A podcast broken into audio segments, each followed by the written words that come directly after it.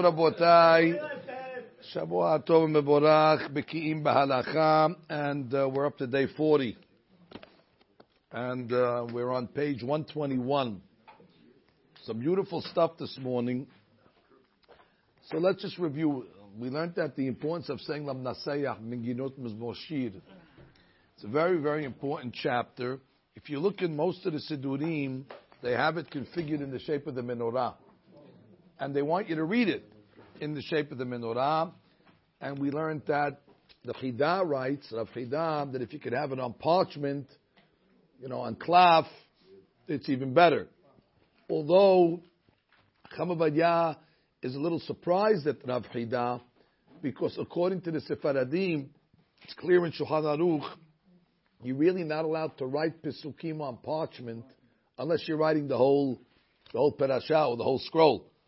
So it's like a catch 20 there in order to write it, I guess, with Sfaradi font in order to uh, to get around it. But that's, I saw Chamavadia himself read the cloth off a parchment. And like I said last Shiur, he was the, really the one that promoted it. I mean, we saw him using it, and everybody said, if Chamavadia's using it, but at the same time, he didn't allow the Sfaradim to make business on this. He told them it's not uh, not a not a job for a Jewish uh, Jewish boy, Jewish sofer. Only let the Ashkenazim do it and that's what we rely on. Furthermore, if you don't have the book in front of you, just reviewing, you don't need to read it from the cloth. You could just do it in your brain. You know how Lam Nasayah looks, so you could just in your brain envision and read the Lam Nasayah in the shape of the in the shape of the menorah. Uh. In during the weekday, we say Lam Nasayah Beginot Mizmor Shir and then we go straight to Baruch She'amar. Uh, on Shabbat, however, we have a different uh, different program. We say Hashem Melech, we say Hoshi'enu, and we don't say Lam Naseach Meginot Mizmor Shir. We actually go to Lam Naseach David, Hashamayim Misaperim Kibod El, and then we read the next chapter, which will be Ranenut Tzadikim, and then of course LeDavid b'shanoto, and uh, the whole special section that's uh, unique for the uh, for the Shabbat. Now there is something very very special about the first chapter that we're reading, Lamnaseyach uh, Mizmor David. So if you have it in your Sidurim, you'll appreciate it. Go to the eighth pasuk. The eighth pasuk is Torat Hashem Temima Meshivat Nafesh, Edut Hashem Ne'emana Machkimat Peti.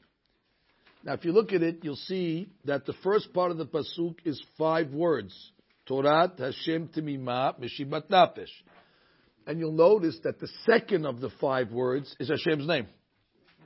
The second part of the pasuk also was five words: Edut Hashem Ne'emana Machkimat Peti.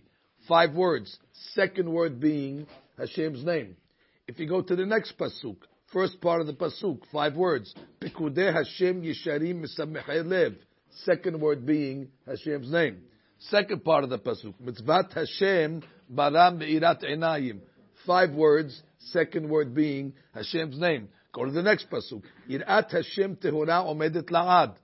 Five words, second word, Hashem's name. Mishpete Hashem Emet Sadeku Yahdav. Five words, second word Hashem's name. So basically, you have over here three pesukim that the beginning and the end of each these, of these pesukim has five words, and the second letter, the second word of each section is Yud Kevavke. The Ben Ish Chai suggests that when you say these pesukim, you should use your hands in order to count. So he says, start with your thumb, and you'll do Torat, Hashem, and therefore the pointer finger is Hashem. Temima meshivat nafesh. Edut Hashem ne'emana makim apeti. Pekudei Hashem yesharim. משמחי לב, מצוות השם ברא מאירת עיניים, יראת השם טהורה עומדת לעד, משפטי השם צדקו, משפטי השם אמת צדקו יחדיו. So, you see over here, it turns out, that the index finger is the finger that always is going to represent the Yud Kevavke, Hashem's name. So the Ben Ish Chai comes along and he writes that if someone encounters wicked people who wish to inflict harm on him, this is a big segula now.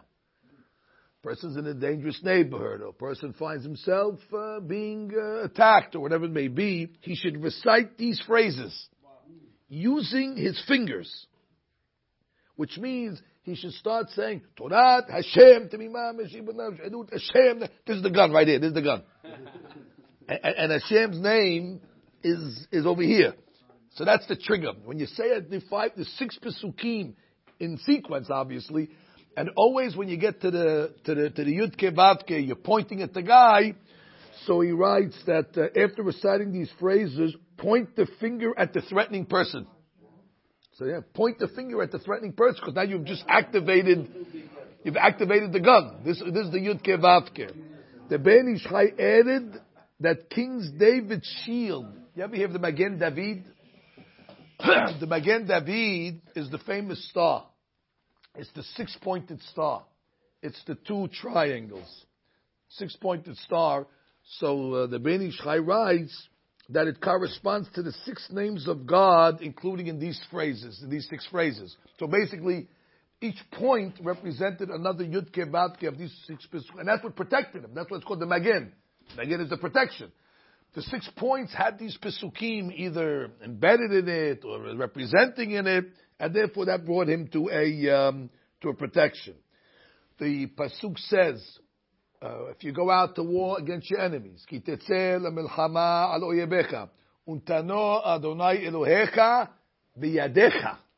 And God will put the enemies in your hand. Says the Ben Ish Chai, what does it mean in your hand? Because the soldiers used to use these pesukim and used to count the words with their hands. And therefore, you could actually beat the enemies with your hand using these, these pesukim. I'll tell you something else. There's a big question that people always have that if you ever went to a Jewish wedding, at least according to our custom, when the Hatan puts the ring, which finger does the Hatan put the ring on? He puts it on the pointer finger. Now, in in Labdil, in, in American uh, folklore, this is not considered the ring finger. Maybe it's the middle finger or one of the other fingers, not a jeweler. But this would not be the. Most of the time, they even take it off eventually, put it on a a different finger. So why is the kiddushin on this finger? Because again, the Ben Ish says that since when a man and a lady get married, the Shekhinah is amongst them, and you want to have the name of Yudke Vavke amongst them. Which finger represents the Yudke Vavke? It's the pointer finger, based on these Pisukim that we say over here, and therefore we put it on this, and the Kavanah is, you're connecting yourself to the Yudke Vavke. So that's something we do every Shabbat. So if you see, if you see me when I say these pesukim, you'll always see me counting. I'm counting Torah, Hashem, Timimah, Meshivat, Nafesh, Edut, not to have any enemies in the Kahal, but you know, you never can be too sure. You can never be too sure. Therefore, it's uh, it's defensive measure. In any event, in any event, the um, the next the next pasuk, the next pasuk is uh, or the next chapter is Dandenut Tzadikim. And if you look in the Siddur that we have in the Nenut Tzadikim, so um, they say here, the Mizmor of Nenut Tzadikim, and the next one, the David B'Shanoto, Yesh Bem Sodot Gedolim Va'amukim. A lot of secrets, a lot of depth. Ve'im Yachsar Mehem Teva Ahat.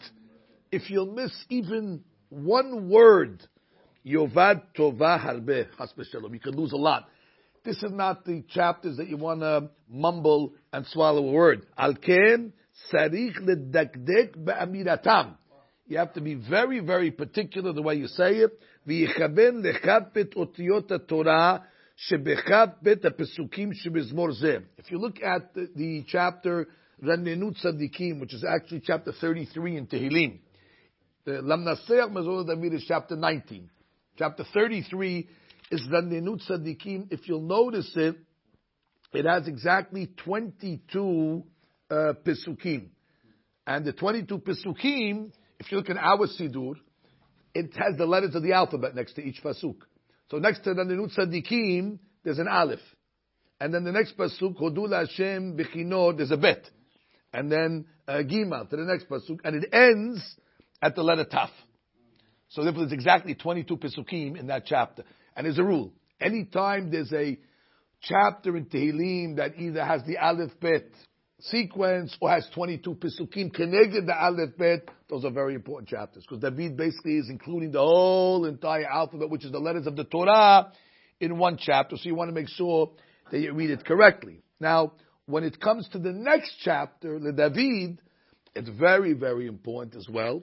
It's following the sequence of Aleph Bet, but with the letters. So if you take it, the David, that's actually chapter 34. That's back to back in Tehillim. Chapter 34 goes like this. Le David. בשנותו את טעמו לפני אבימלך ויגרשהו ואילך. Now we start the Aleph Bet. אברך. You see the Aleph? את אדוני בכל עת. תמיד ולפי. Next pasuk. באדוני תתלם נפשי. So that's already bet. And then you go to the next pasuk. גדלו. That's a gimal. Then you can continue on. Darashti et Hashem ba'anani. That's already a dalid. Go to the next pasuk. Hibitu elav v'naharu. Now, in some of the sidurim, you're going to see that the next pasuk, if the hair goes to Zayin, Ze'ani. That's not a mistake.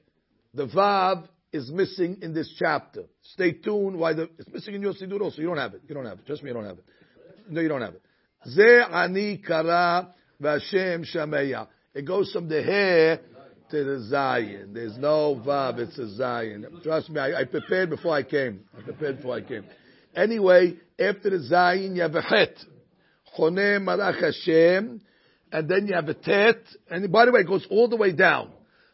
However, if you go to the la- the second to the last pasuk, Timotet Rasha Ra'ah, you have a Taf. So basically, you went Aleph to Taf, missing a Vav. Last pasuk, Podeh Hashem. You got to pay. So the Mikubalim write that if you follow the system of Atbash, Atbash means the Aleph becomes a Taf and the Bet becomes a Sheen. So you go basically At, Bash, Gar, Dak, Hatz, Vaf. The Vav and the Peh are interchangeable. So basically we missed the Vav early on when we were giving you the sequence and we made it up at the end of the chapter when we say Podeh Hashem, we turned it into a peh. So the question, of course, then becomes, why are we skipping the vav? I mean, if you're giving me a uh, an alphabet, give them all. So before we explain it, you have to know the history of this chapter. This chapter actually is a story from the Navi. What happened was David was running away from Goliath and they were after him because after he killed the giant uh, Goliath and stuff like that. So therefore, he was running away in order to uh, find some uh, some uh, some asylum. So it says he runs away to a certain place, and the king the, of the place was called Achish. Achish, the king of Gat, and he wanted to seek asylum there. But how's he going to seek asylum? So he made believe that he's crazy man made believe that he went, he lost his, uh, you know, his mind, and he started to drool on himself, and he started to act in an irrational way. He wrote on the king's door, "You owe me a million dollars, and your wife owes me half a million dollars." And now, this king, he was married to a mishugat. So now, when he sees David, he didn't know it was David. Or he knew it was him, but he said, he's not dangerous anymore, this guy. Look what happened to him. He went uh, kharfan, he went, he went crazy. So he says in a famous line, Haser Mishugaim Ani? Am I missing Mishugaim? I'm married to one. Now I gotta look at this guy. Wait, do me a favor. I have enough crazy people I gotta deal with. I don't gotta deal with this guy now. They, they let him go. So he got saved because he used this, uh, uh, this tactic. So it says, Le David, et ta'mo. Ta'mo means his, his reasoning. Bishanoto. When God changed David's reasoning, לפני אבימלך, ויגרשהו, וילך. So Avimelech kicked him out, וילך. So from there, David wrote a chapter as uh, gratitude. You have to praise God at all times, which is you have to praise God not only when you're sane, but you have to praise God when you're insane. Because the fact that he went crazy saved his life. So the Abarechat Adonai bechol et tamid tilato befi. Now, although the king's name was Achish, Achish, the king of Gat, David calls him Abimelech. Why does he call him Abimelech? Because he appreciated his righteousness. Once the king was convinced that uh, this was not the famous warrior, David, he sent him free to go home unharmed. Now he was sent free on Shabbat. And commemoration of this, we read this Mizmor on Shabbat. That since David got sent home on Shabbat from this dangerous situation, they were coming after him, so therefore we remind ourselves of this miracle that happened to King David.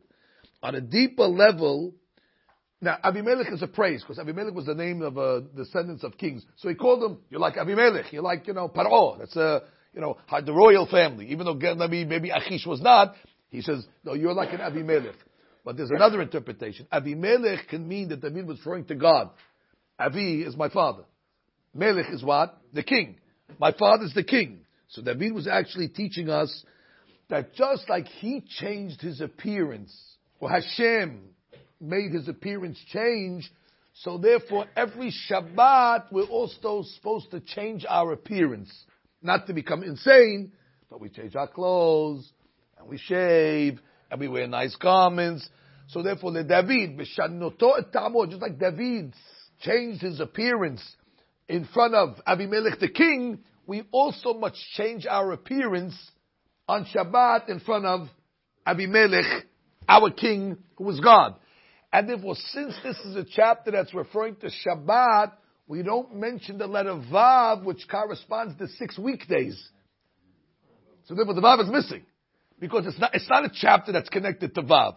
It's a chapter that's connected to the Zion. So therefore, we skip the Vav to hint to us that this is exclusively a a Shabbat uh, a Shabbat item. So that is the uh, that's that. Now, if you go to the next chapter, I mean, there's a lot of stuff here. By the way, praise to the Sephardi custom. When we say these mizmorim, we say them slowly. We say them with a tune. We sing them. Mizmorim. We don't uh, rush through them because they're, they're very, very, very valuable. So now, if you go to the next chapter, which is Tefillah Moshe, Moshe Isha Elohim, which is actually going to be chapter 90 in the uh, chapter, well, uh, yeah, 90. Chapter 90, and then the next one is Yosef Eseter is 91. Now, how does the end of Tefillah Moshe? Vihi Noam, Adonai Eloheinu, Alenu, Adenu Yadenu Korena Alenu, Umaaseh Adenu Korena. One of the most important Pesukim in the Tehillim, in the religion, in, in everything. And you'll notice that for some reason, before we do a mitzvah, the custom is to say, Ve'inoam. And some of the Kabbalists, as we'll see now, have a custom to say Ve'inoam twice before they do a mitzvah. And the question is, first of all, what does it mean? And why recite it before a mitzvah? And why maybe even twice? So if you look at the notes here, we'll read it together in 123. Left column, V'noam. The last verse in chapter 90 is V'noam. May the pleasantness of God, Noam is pleasantness, our master, rest upon us. The Ben Ish Chai states that the verse has powerful, deep, Kabbalistic significance. And therefore we must make sure to at least think of its plain meaning, which is what? Based on the Zohar. That's the plain meaning. By saying this verse, we are admitting to God that we are incapable of delving to the depths of the meaning and significance of the mitzvot that we are performing and the prayers that we recite. We ask God to fill in for us and count our prayers and actions as, we, as if we did understand them. That means we're about to do something amazing. Do we know what we're doing? We have no idea what we're doing. We don't know the kavanot. We don't know where exactly it reaches. We don't know exactly the benefits. So basically we're saying, Borei Olam, autopilot. Wherever it's supposed to land, whatever kavanot are supposed to be there, let the pleasantness of God be upon us. Maaseh yadenu. Means our mitzvot, which we do with our hands. Let our handiwork be accepted and we know that God will have the kavanot for us because we are unable to. In some of the Siddurim, it actually says, I'm about to do a mitzvah. I am doing this mitzvah with all the kavanot of Moshe Rabbeinu, Rabbi Shimon Bar Yochai, his son Rabbi Elazar, Rabbeinu Ari, the Rashash, which means whatever they were thinking, I'm, I'm also thinking, I'm also not thinking, but I'm connecting to their uh, to their Wi-Fi, and therefore whatever kavanot they had, I'm in also. So that's what V'inoam does. But there's a second kavanah. There was a great rabbi called the Rashash. Rashash said that when you do a mitzvah, you get a light that comes down. If a person does a averah, it causes that light to dissipate and go away. So therefore, when we sin, the glow of holiness created by our previous mitzvot goes dark. By reciting this verse, we ask Hashem to reverse this and restore the holy glow to its original splendor. It's unbelievable kavanah. So that's why the Ben Ish Chai says we say the pasuk twice before a mitzvah. The first Noam is that what? Let the glory of God and His pleasantness be on us, because we don't know the kavanot. Second time we say it is, and let the light and the splendor that we might have lost as a result of previous sins, let it, let it return to us. Hence we say Noam twice. The Sidur Ish Matzliach from Rabbi Mazuz, he brought, I think, from his father, he says tremendous hadush. He says, no, it's very simple. Different explanation. You know why I say V'inoam twice? You have to say the first V'inoam because that's the V'inoam on the V'inoam. Which means the V'inoam needs the V'inoam. It's like uh, the Bihananya on the Bihananya. That means it, it, it's such a, an important verse, so you need to prepare to say the verse. So, guy says, V'inoam, what, what, are you, what, are you about to do? I'm, I'm about to say V'inoam. So say it. Well, I gotta say, I gotta say Vinoam before I say Vinoam. So therefore, it's the it's the preparation for the way to, to, the way to say it, um, and therefore. Uh, the Ben Ish Chai seems to suggest that one should recite this verse twice, even when saying this mizmor. We don't. We don't. Our minhag is to follow the Sidur. We're reading Tehillim over here. If we only recite it in this mizmor once. But again, very important uh, there's a big difference between the minhag of the Syrians from Aleppo and the minhag of the Syrians of Damascus. The Jews of Damascus, before they do a mitzvah, they always would say L'Shem Yehud. If you go to Ahi Ezer, before they pray uh, tefillah, Kuchkenten, they make the whole L'Shem Yehud. The Syrians from Aleppo, they don't say L'Shem Yehud. But they always start the tefillah with V'hinu Hashem Elokenu Alenu which is not surprising. The Syrians from Aleppo always do the you know, the shorter version, the the road with least resistance. And uh, the Jews from Damascus, they uh, were more maybe uh, patient, whatever it is. So they would say the L'Shem Yehud. That, now you want to say the L'Shem to yourself privately, that's your own business. But in the synagogue, in the uh, shuls of Aleppo, we start from uh, Vihinoam. And the Ben Ish Chai uh, points out that if you look at the next chapter, the next chapter after Le David, I'm sorry, after Randenut Tzadikim is Le David. Now in Le David, you can notice it. Yeah, I'm going backwards. I'm going forwards. I'm doing everything. In that chapter, it has Hashem's name 13 times. Yes, if you go to the David, B'shanato ta'amo, abarichat Hashem, b'Hashem titalim nafshi, Kadadu Hashem. I counted. 13 times it says Hashem's name in the David B'Shanoto Ta'amo. The 13 times represent the 13 midot of Rahamim. Kel, Rahum, V'Hanun. Eh. So who, who, who could imagine how much stuff is hidden in the words of these chapters? And therefore the Ben Ish Chai pointed out that both Mizmor 33 and 34 are composed of 22 verses. They also have 22 verses, by the way. So therefore, we have Raninu, we pointed out 22, and the David also has it. And each Mizmor contains 161 words. Now we know the 160 words is Kasa. Kasa is the name of Hashem, Aleph, He, Yud, and He, which is Ikiyeh. Ikiyeh is the highest name of Hashem, which is in the Keter. And if you take the word Aleph and you spell it out, Aleph, Aleph, Lamed Peh.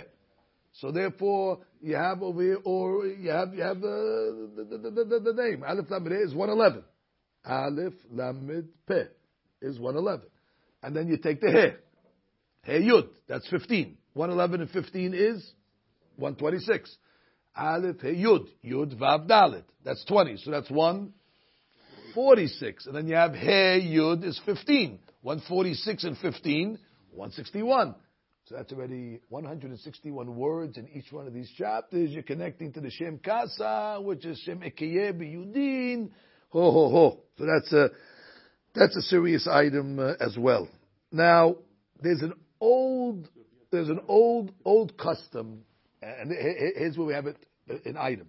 What happens when it's a holiday? So on a holiday, we also say Hashem Melech, and we say Hoshi'enu, skip lam naseyam ben ginot mizmoshid, and we move to this. We move to the, the Shabbat mizmorim. And at a certain point, we add the mizmor of the holiday.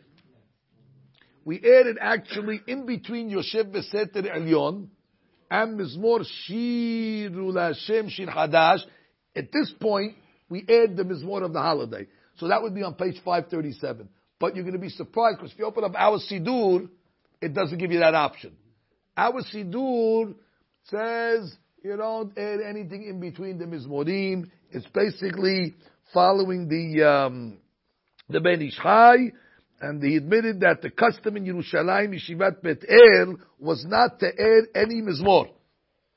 The guys, the Kabbalists over there, they said, no, no, don't sketch around with the prayers. The prayers are the prayers, and keep it straight, and don't say the Mizmor at that point. And uh, the Kabbalists actually refrained from it. However, that's not the custom. That's not the custom. Our minhag is that we actually say the mizmor. So if you look at some of the other sidurim, they'll have it. And uh, we're not going to change. We're not going to break away. If you look over, he says, "Ubchol kehilot Yisrael, ubchol kehilot nohagim leosif b'yom tov mizmor shel oto yom." So that's it. Ah, if you're going to go to Bet El, so then, no, so obviously this sidur over here was loyal to the Kabbalists, and therefore you have to know when you're using this on Yom Tov, you can get uh, you can get messed up. Finally, there's another machloket between the communities on Chol Moed.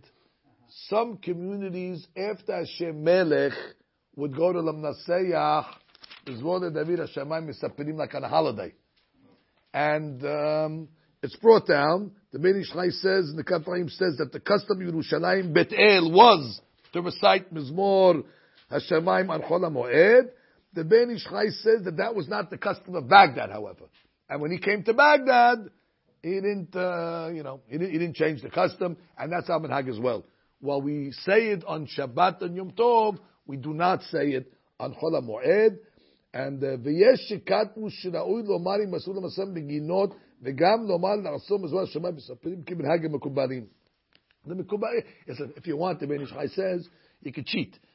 When nobody's watching, on Chol HaMoed, after Lam Nasem Beginot Moshir, you can say, Hashem Separim Gudel to yourself before Baruch Shamar. And the Ben Ish Chai says, you know, Tabu Alav uh, Beracha. But it's not the custom to say it from the pulpit for sure. From the pulpit, we do, no, he says both. Because it's either one or the other.